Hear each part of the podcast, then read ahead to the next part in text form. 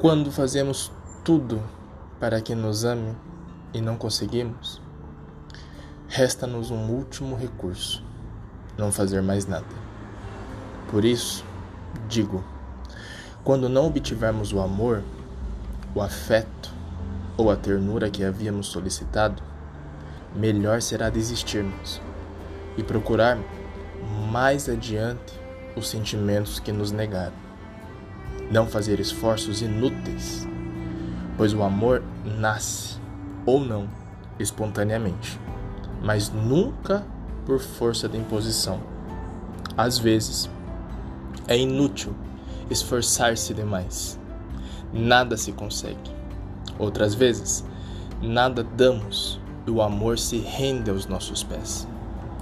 Os sentimentos são sempre uma surpresa. Nunca foram uma caridade mendigada, uma compaixão ou um favor concedido. Quase sempre amamos a quem nos ama mal e desprezamos quem melhor nos quer.